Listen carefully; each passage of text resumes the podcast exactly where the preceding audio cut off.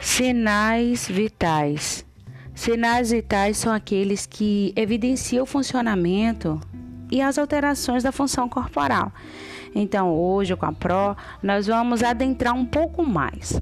Por serem os mesmos relacionados com a própria existência da vida, recebe o nome de sinais vitais.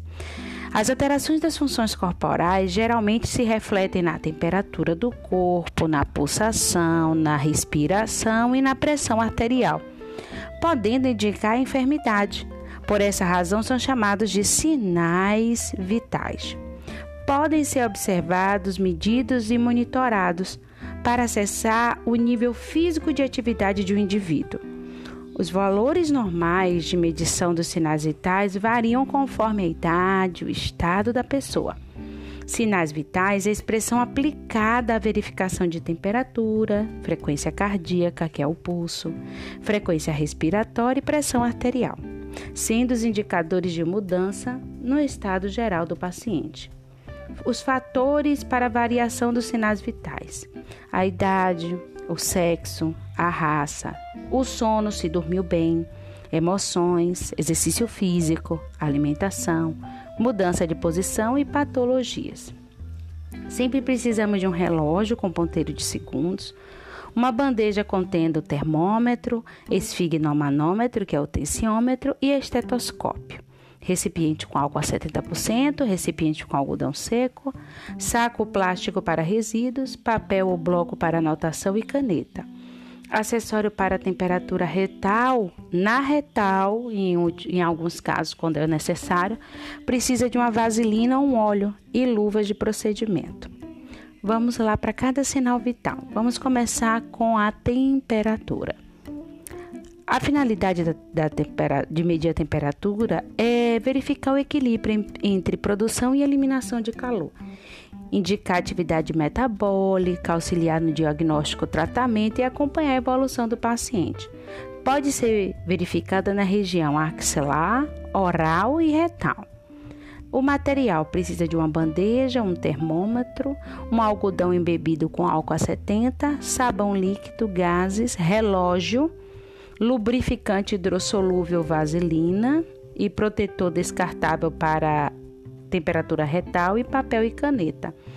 Todos esses que estamos falando, o lubrificante, o sabão e o protetor descartável é para a temperatura retal, tá?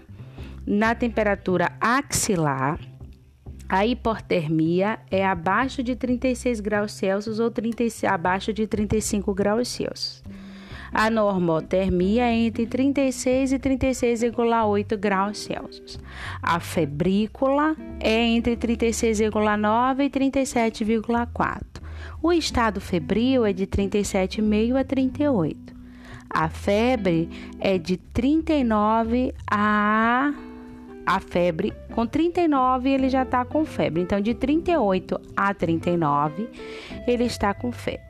A pirexia é de 39,1 a 40 e a hiperpirexia é acima de 40. Então, o que a gente faz? Lava as mãos, reúne o material na bandeja, coloca sobre a mesinha da cabeceira do paciente, explica a ele o procedimento e a finalidade. Limpa o termômetro com álcool algodão embebido com álcool a 70, tá?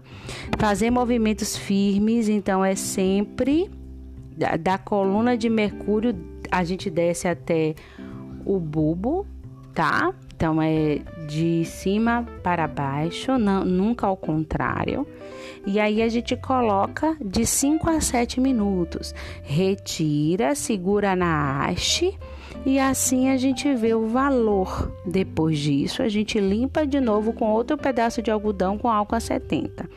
Guarda o material, lava as mãos e registra o valor obtido, tá? Por exemplo, quando tem, para quanto é que a gente precisa mudar a temperatura no ser axilar? Paciente com queimadura no tórax, furúnculo na axila e fraturas nos membros superiores não é indicado, porque vai ter ali uma inflamação, então a temperatura tende a estar maior. Uma temperatura oral, né? Quais são os valores normais? A normotermia é de 36,8 a 37, porque quanto mais dentro do corpo, mais quente nós somos. Então difere só um pouquinho. A gente lava as mãos, identifica a embalagem do termômetro com adesivo, reúne o material na bandeja, tá? Certifica que o paciente ingeriu o alimento quente ou gelado, se tem pouco tempo, se não fumou, explica o procedimento, lava o termômetro com sabão, enxágua em água, passa a gase e aí com movimento firme, solicita que ele abra a boca, coloca e espera de 5 a 7 minutos. Retira, lava com sabão de novo, limpa novamente agora com algodão e álcool a 70 e coloca no local apropriado. Lava as mãos e registra o valor obtido. Quais são as contraindicações da temperatura oral? Pacientes inconscientes, desorientados ou propensos a convulsões, em crianças muito novas ou bebês, após ingerir líquidos quentes ou gelados, tá mascando chiclete ou fumar, tá acabou de fumar, submetidos à cirurgia na boca, extração dentária ou portadores de inflamações orofaríngeas. E a tão falada temperatura retal. Os valores normais, a normotermia já é de 37 a 37,2. Qual o procedimento? Lavar as mãos, identificar a embalagem do termômetro, escrevendo temperatura retal, reunir o material, colocar na cabeceira, explicar ao paciente o procedimento e sua finalidade, posicioná-lo confortavelmente, deitado em decúbito lateral. Bota ele de ladinho e flexiona uma perna para a perna Bota em decúbito lateral e flexiona a perna superior. Lava o termômetro com sabão, enxágua e seca com gás. E aí você vai, depois disso, colocar o protetor descartável do termômetro e lubrificar a ponta.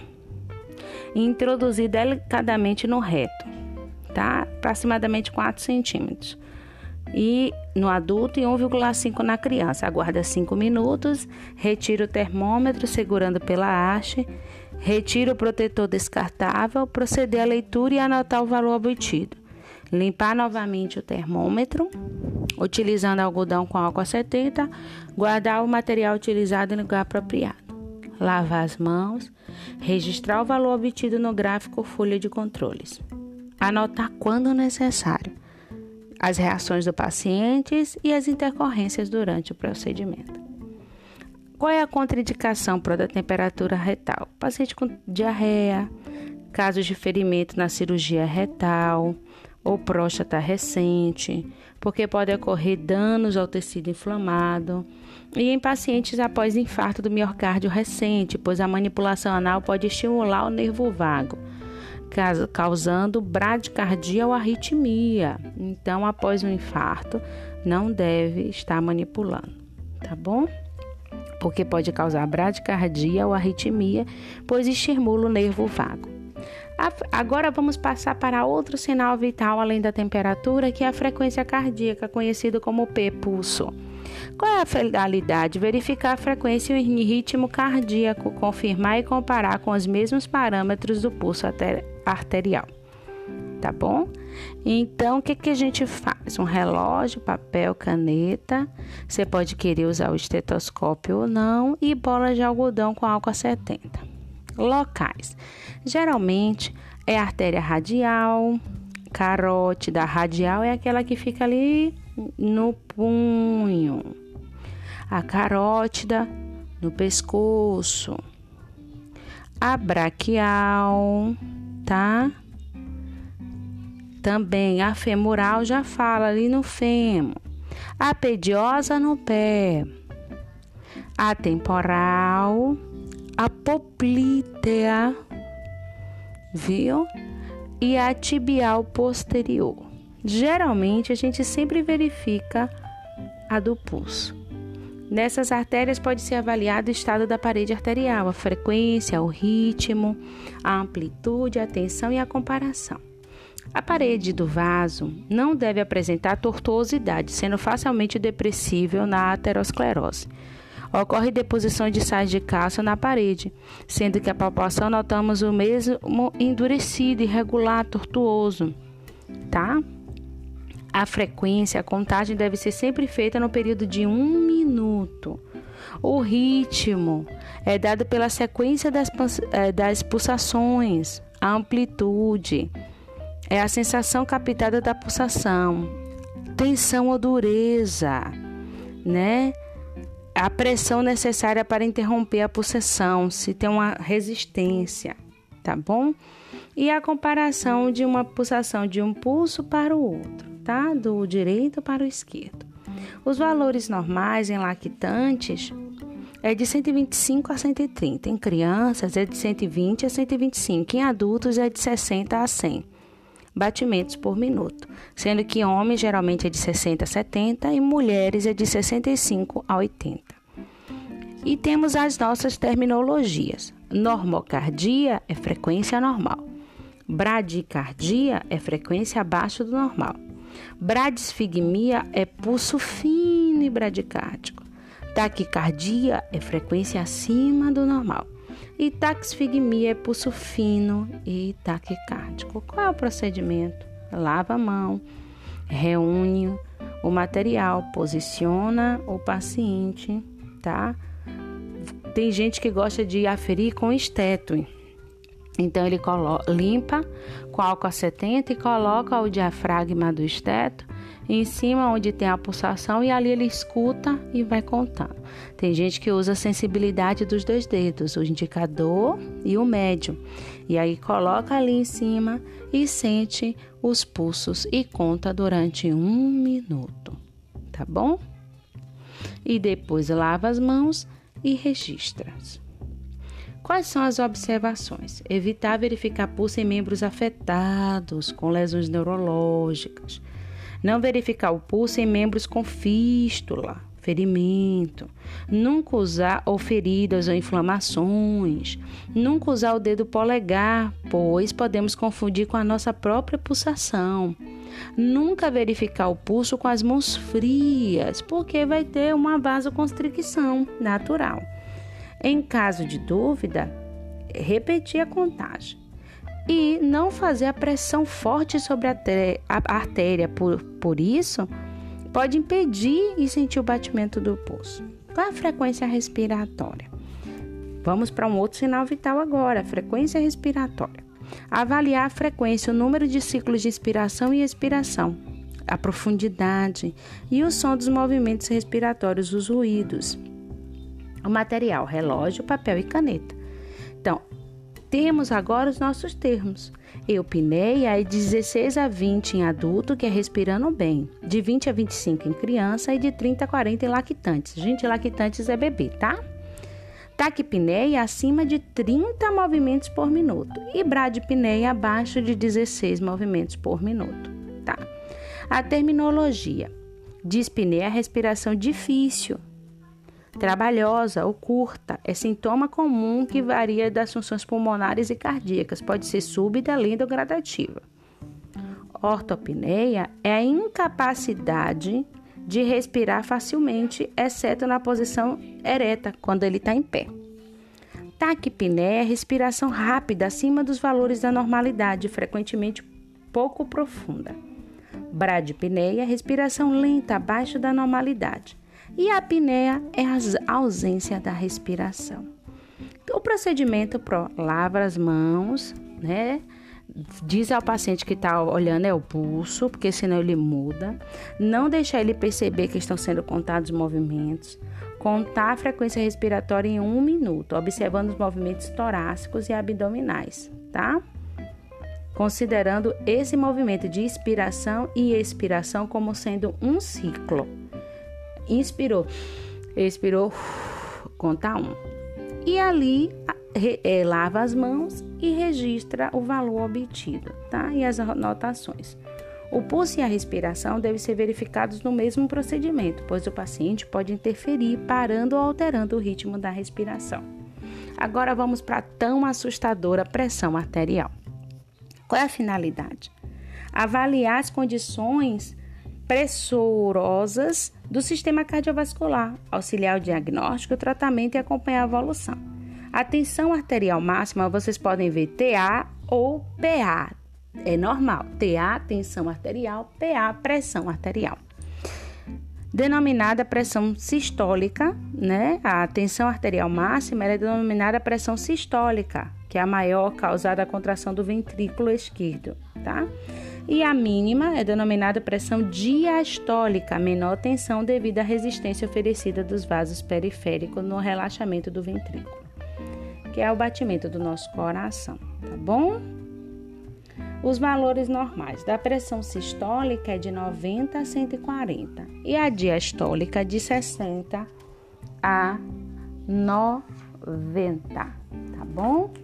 Alterações: hipertensão, a pressão diastólica, tá? Vocês têm que entender, ó. Tensão aumentada, tensão diminuída, pressão convergente e pressão divergente. A hipertensão, a pressão diastólica, que é a mínima, ela está acima de 90. Na hipotensão, a mínima está abaixo de 60, tá? Então, o que, que a gente deve fazer? Orientar o paciente a esvaziar a bexiga 10 minutos antes da mensuração. Verificar se ele ingeriu álcool, café ou fez exercício físico nos últimos 30 minutos. O esfigmomanômetro pode ser do tipo aneroide ou coluna de mercúrio. O tamanho apropriado do manguito varia de acordo com a circunferência do membro. A largura da bolsa e da borracha deve compreender 40 centímetros. Por que, Pro? Não posso usar o manguito de, no braço de, de um adulto no braço de uma criança. E um paciente obeso, às vezes a gente não consegue aferir a gente às vezes tem que aferir colocando no antebraço. Pro no antebraço é e você coloca o esteto em cima da artéria radial. Por quê? Porque não deu para fazer a volta correta no braço dele, ok? O material, todo mundo já sabe, esfigmomanômetro, estetoscópios, bolas de algodão e bebida com álcool.